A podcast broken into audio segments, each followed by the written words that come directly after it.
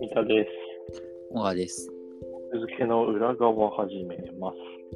はい。ほい。僕も3連休行ってきたことが、ところがあって、どこでしょ思い立ったら行けす、思い立ってすぐ行けなさそうなとこに思い立ってすぐ行ってきたんだけど、うえ、どう いうこと何ちょっと離れてるとかってこといやいやいや、えっとね、ハリー・ポッターと呪いの子を見てきたの。え今やってんのそう、あれってね、なんか超ロングランになってて、そうなの そう、もうだから1年以上全然やってんじゃないえ、いや、1年以上とかじゃなくないえ呪いの子のパート2ってこと違う違う違う。えっと、だから、日本に上陸したんだよね、2022年に。え呪いの子ってあの最終巻でしょ違うよ。そ呪いれのは子っ死てのあ飛れ行か。あ、スピンオフみたいなやつか。そう舞台専用のやつよ。ああ、はいはいはいはいはい。もともとはイギリスでやらもちろんやったんだけど、それがまうんあ世界各地に移ってきて、日本でもついにやるみたいな感じで、はいはいはい。あ、舞台ね。そうそうそうそう、それでもなんか TBS まだやってたんだ。 TBS がやってんだけど、うーん。もともとあの藤原竜也がやってたんだけど、藤原竜也はうん、まあ、うえんっと、もう交代してて、今は、えっと、藤木直人と石丸さんっていう人と、えっとね、あともう一人、3人で回してるんだけど、あ、そうなんだ。うん、結構すごくて1年間ずーっとやってるだけじゃなくてなんか水木金土で日によっては2回公演とかやってんだよねすごいね。そうだからもう何百回ってやってるっていうえ平日の昼からやってるってことそうそうだから平日の昼間だから水木金は昼夜や昼公演もあるし夜公演もあるみたいな感じでへえ。そうでそれだけやってるから意外とこうチケット取れるんだよねなんならその当日券ぐらいまであるみたいなうんうんう感じでで思い立ってすぐに翌日のを取って行ってきたんだけどん。なんで思い立ったいやなんかてん見たい呪いの子見たいなっていうのを思ってたのとうんなんか、ね、仕事で赤坂に行った時に、うん今その赤坂のその TBS の横にああー、はいはい。ハリー・ポッターショップみたいなへえ。それはもちろんあの呪いの子やってるから作ってるんだけど、そこに行ってあれなんかあるじゃんと思ったら呪いの子って書いてあってあまだやってんだっていうのを知ったんだよねなるほど。偶然行ってほいほい。で見てみたんだけど、うん俺がちょうど行った時は、えっと、ハリー役は藤木直人うんうんうん。でメインの主人公はあのハリーではなくて、うんそのハリーの子供なんだよねああ、ジニーとのあそうそうそうそうだからアルバス・セルブス・ポッターっていうすごい名 前を盛りだくさんだね。 重い名前を付けられてるんだけど、うんえっとそのハリーの子供の、えっと、アルバスとうんあと、えっと、マルフォイの子供ほう。スコーピウスって言ったかなうんの2人がまあ主人公なんだよねうんで、スタートはまあその主人公の2人が、えっと、まあ、初めてホグワーツに行って、で要は9と4分の3番線からスタートして、うん。はいはいはい。で、ホグワーツに行って、で、うん組み分け防止やって、で、なんもちろん、え、まあ、なんと、アスコーピウスっていう、まあ、マルフォイの子供はもちろんスリザリンなんだけど、うんアルバス・セルブス・ポッターがスリザリンになっちゃって、それまずくないいいまずい。まずい。それいいのそうそうそうそう。で、まあへえ、なんかあの、そういう意味で、えっと、すりざりになっちゃったっていうのもあるし、うんあとはその英雄の息子。うんだからさ、ハリーもさ、結構序盤っていじけてたじゃん、なんか賢者の死の時とか。うなんんうかんうん。あの、アンアンニュイな感じ。アンニ生ュきイな残った女の子。子、男の子はどうのこうのみたいなさ、はい。噂になってたね、いろいろ。そうそうそうそうそうそうっていう感じで、まあ、あの、アルバスもかなりこう、鬱屈した感じの青春時代を過ごすことになり、うん。うん、で、えっと、スコーピウスも、あのー結構いじめにあっててうん。でそれなぜかっていうとなんか噂で、うんえっとマルフォイの子供じゃないドラドラゴマルフォイの子供子供じゃなくて実はボルデモートの子供なんじゃないかみたいな飛んだ風、広開きが飛んだ噂なんですそうそう、すごい噂立てられちゃっ てて。要は、そかのわ、いそう。奥さん、ドラコが奥さんに命じて、なんか逆転時計で過去に戻って、ボルデモートとこう作らせたんじゃないかみたいな、その魔法界特有のさ、何でもありなことが立っちゃってるよね。なるほど。 そうそう。で、2人で二人ともそういう意味で結構いじめられたりとか、あの後期の目にさらされてるから、うんだから2人はそれで仲良くなんだよね。逆にね。そう、だから唯一無二の親友みたいな、もう2人しかいないみたいなな。んか、すごい。え、それ原作あったよね。げ原作もそうなんか。いや、原作はあれよ、原作じゃなくて、えっと、JK ローリングが舞台用に書き下ろして、で、それのあ書籍化してるって感じ。あ、あ、そうなんだ。じゃあ、もともと舞台想定の。そうそうおそう、話もちろんもちろん。あ、そうなんだね。それすら知らなかったわ。で、へーえっと、まあ話は、あの、でハリーがさ、えっと、まあいろいろこう、本編でやってきたことの中でさ、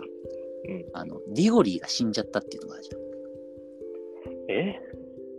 あいやいや、えっと、ほら、あの、炎のゴブレットでさ、あー、ディゴオートリキーーだったにっけ、そう、ディゴリーだったオっトけキーになって、名そ前れ。あの、そハうそうッフル、ハッフルパフの人ね。そうそうそうそうそうそう、英雄みたいはいは。ない感じの子が死んあー、じゃったデじィゃんゴリーだったね、名前。うんうんうん。そうそうそうディゴリーが死んじゃったから、で、それはまあ、要はだから、ハリーの戦いの犠牲になった人ってことだよね。うんで、なんまかあその、その人を救おうみたいなことを、アルバスとそのスコーピウスがやろうっていうことになるんだよね。救うというのは、ぐっとまで戻ってってことで、えっと、今回のキーアイテムで、えっと、タイムターナーっていう、はいはいはい。これなんか逆転時計のことなんだけど、え、それハーマイオニーも使ったやつじゃないのそう、ハンバーグが使ってたのかなと思ったんだけど、なんかね、ちょっとね違うんだ。別にいつでも戻れるんだ違ようんだ。へえ。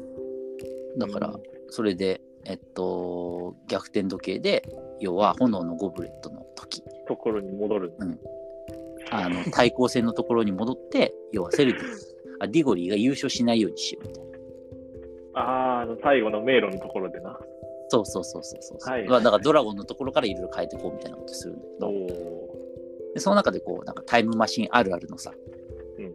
えっと、パラドックス起こっちゃうじゃん。過去から戻ってきてみたら、うんえっと、変わっちゃってるみたいな。ああ、もう変わっちゃってるんだ。そうそうそうそうそうそうそう。うん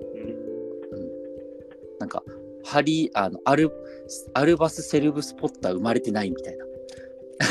スコーピウスだけ帰ってきたみたいな ことあがあ結構とか起きちゃっー、なるて。ほど。うんそうそうそう。で、なんか、えっと、2回ぐらい過去変えたら、んなんなんか、ボルデモート勝った世界になっちゃってて、やばいみたいな。 そこやばい認識はあるんだね。そうそうそう。いや、だってやばい、だってもう完全にだってあれだよあの、ドローレス・アンブリッジが校長やってて、ボルデモートが裏で牛耳ってる学校になってた。 それはやばいね。そうそう。っていうのもいろいろあって、で、最終的には、だからその、過去に干渉しない形で、どうしようみたいな感じで話が進んでいくんだけど、なんかすごい、あれだね。え、どんぐらい長いの何時間の舞台すだごかったよ。えっとね、幕合いがちょっとあって、うん。えっとね、1時間40分2幕だから、 1時間40分。 3時間20分か。すごっ。まあまあまあ、そんだけ時間あれば、まあ今言った設定というかお話はまあできなくもないか。そうそう、だからね、全然駆け足じゃないよ。おお、すごい、それはいいね。うん、で、しかもほら、やっぱりこの辺 JK ローリング上手だなと思うけどさう、ん過去に戻るっていう設定だからさ、うんあの4校対抗戦のシーンとかさ、うんうん。あとまあ過去に戻るって結構か一番最初に過去に戻ったりするんだよあのほら、ボルデモートとさ、ハリーがさ、最初に会ったシーン、赤ん坊のハリーうさ、んうんうんうん。とか、そういうこの原作のあのツボをさ、過去に戻るっていう設定によって再現できるから、うん、確かに。原作ファンも楽しめるみたいな。ああ、そこやっぱうまいね、確かに。そうそうそうそうそうそう。で、ストーリー自体はすごいシンプルで、あの、過去に戻ったら過去が変わっちゃったっていうさ、本当になんかバックトゥーザフューチャー以来 のさ、連綿と受け継がれるよくあるストーリーだからさ、うんそこは別にその複雑じゃないし、そこ凝る必要ないってことね。そうそうそうそう。だけど原作も変わるってすごく面白い。うん、なるほどね。うん、で、やっぱり一番大事なのはほら、やっぱりあれじゃん、えっと、演出じゃん。舞台だからそうだってほら映像はさあの「ハリー・ポッター」ってやっぱ人気になったんです、あの世界観でしょ、うんだからそれをどうするのかなっていうふうに思ってるけど、にうんうん、と魔法はさすがにちょっと映画よりは見劣りする見劣りするくらいで済むの、むしでも炎とそかれボはすごいーって出たりもしてたけどろ。ああ。でもなんか別には当たってる感はもちろんないし、いはい、なんかいろいろ工夫はしたけど、まあ、ちょっと VFX とか使えるわけじゃないから見劣りはするんだけどうん、その小道具と練習量がすごくてさ、うん練習量うん、とは小。道具小道具はなんかあの本棚に人が飲み込まれていくとかさああ、はいはいはい。本の中からなんかアイテムが出て飛び出くてるくとかるとか。そうそれはもうなんかあとと時間戻った時の表現とかさ、うんその辺はなんかすごかったね本当へにえ。大まか大掛かりな仕掛けであんまり想像つかないけど、なんか納得させられるぐらい、ちゃんとしてた。そうそうだから本棚が波打ち始めてそこに人がグイーンって飲み込まれていくとかさ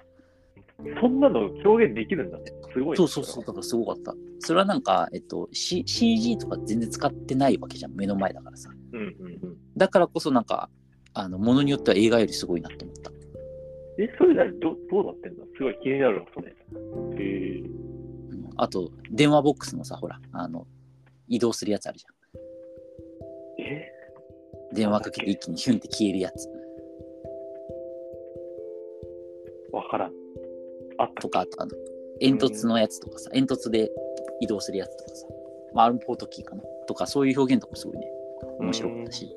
あとやっぱりなんか基本的にそのなんか黒子みたいな人あんまいなくて、うんその場面の転換とかの道小道具の動かし方とか全部あれがやってんだその、えっと、演者がやってんだよねへえ、珍しいんだ。うん、だから結構そうだったその人がこう生徒が走り回りながら準備していくみたいなさへえ、なんか、そうなんだ。それはなかなか珍しい。うん、だから普通になんかとちったら大変なことになるしなかなかできることじゃないなと思うけどすごい練習量でカバーしてる感じですごいなんか見とれちゃうぐらいの感じだったなその場面場面の転換の道具の移動とかはえー、それは逆にそこが見どころになってるのが、そめっうそうそいういねそうだからその CG が使えないからこその面白さみたいなのがすごいあったなやっぱうんクオリティすごい高かったから、気になるわ。その本棚のやつめっちゃ気になるな。ぐにゃぐにそうそうそうそういうのねすごい面白かったからゃ。3時間40分。すすごいなあと未就学児は入れないからああ、あの、世界観壊しちゃうからね、ないからね。そうまあ、だから普通に怖いのかな怖いことはないか。あ怖いと思う怖いと思う怖いと思ううんうんあのあれ魂吸うやつディメンターいるディメンターそうディメンターとかなんかディメンター上から降ってくるディメンター役あのー人だから怖いそうそうだから降ってきて怖いから無理だねー。ああ、じゃあ。でも舞台はな、舞台で見なきゃダメだからな。でまあ長くやってると思うからまだまだいずれ機会があったら見てください機会があったらね。